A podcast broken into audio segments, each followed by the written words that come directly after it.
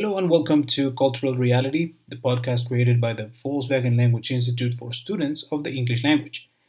Today's guest is, well, we have no guest this time. This time I'll talk about some tips to develop your listening skills, and it's only going to be me, my friends, okay? Because let's admit it, my friends, most of us have felt that we don't understand everything in a conversation, and perhaps that's where our mistake is. When you're listening to something, let's say a podcast or a conversation, focus on the message being sent rather than focusing on understanding every word you hear. That's going to be impossible in most occasions. Rely on things like intonation and attitude coming from the speaker to understand what you are being told, to know what is what this person is trying to tell me. Students always tell me that they practice by listening to music. Well, I think it's a good idea. I don't see it as practice. I think it can get confused with entertainment, you know? Because you're basically listening to music just because, I don't know, it reminds you of someone or reminds you of something. Unless you download or read the lyrics as you listen, for example, Spotify has the lyrics included in their player uh, in most of the popular songs nowadays, uh, that's practice.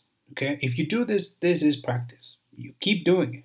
Okay, Otherwise, you're just listening to music. You're just having a good time, or you're just driving, you know, or I don't know, taking a shower and you're listening to music, but it's not it's not practice. Something else that I can recommend is uh, listening to podcasts. For example, this one. Uh, I mean, if you're listening to us and if you're listening to this, great. Keep doing it. You're doing great. But listen to more podcasts um, look for podcasts about topics you're familiar with. You know, I don't know something that is related to your job probably, or uh, something that is related to your hobbies. You know, uh, there's a whole plethora of topics available online for you to choose from. Not only English, okay. Um, you can you can look for podcasts about uh, series or comedy, not just educational podcasts on the English language. You know, something that encourages you to continue listening, that makes you feel like you understood something, you know, and not just like frustrated over things. Many times I rewatch a series and I just leave it on while I do other things, and I have, I mean, I just have it there as background noise, you know? Like, I can tell you how many times I, have rewatched uh, The Gilmore Girls, you know, I'm a big fan, and I mean, you put it on and then you start doing other things, you know? It helps my ear, or it, it did when I was studying, it helped my ear to get used to the language. And it's a very passive way of practicing your listening. I also recommend listening to interviews.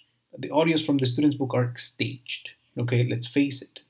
They're performed by actors and the pronunciation has to be perfect. But it ain't real. Look for some interviews on YouTube of your favorite artist or artists and listen to it over and over, my friends. Put on the subtitles and read them while you're listening. Sometimes the caption the, the captions are all wrong, I know, but at least try it. It's really going to help you in the future, I'm sure.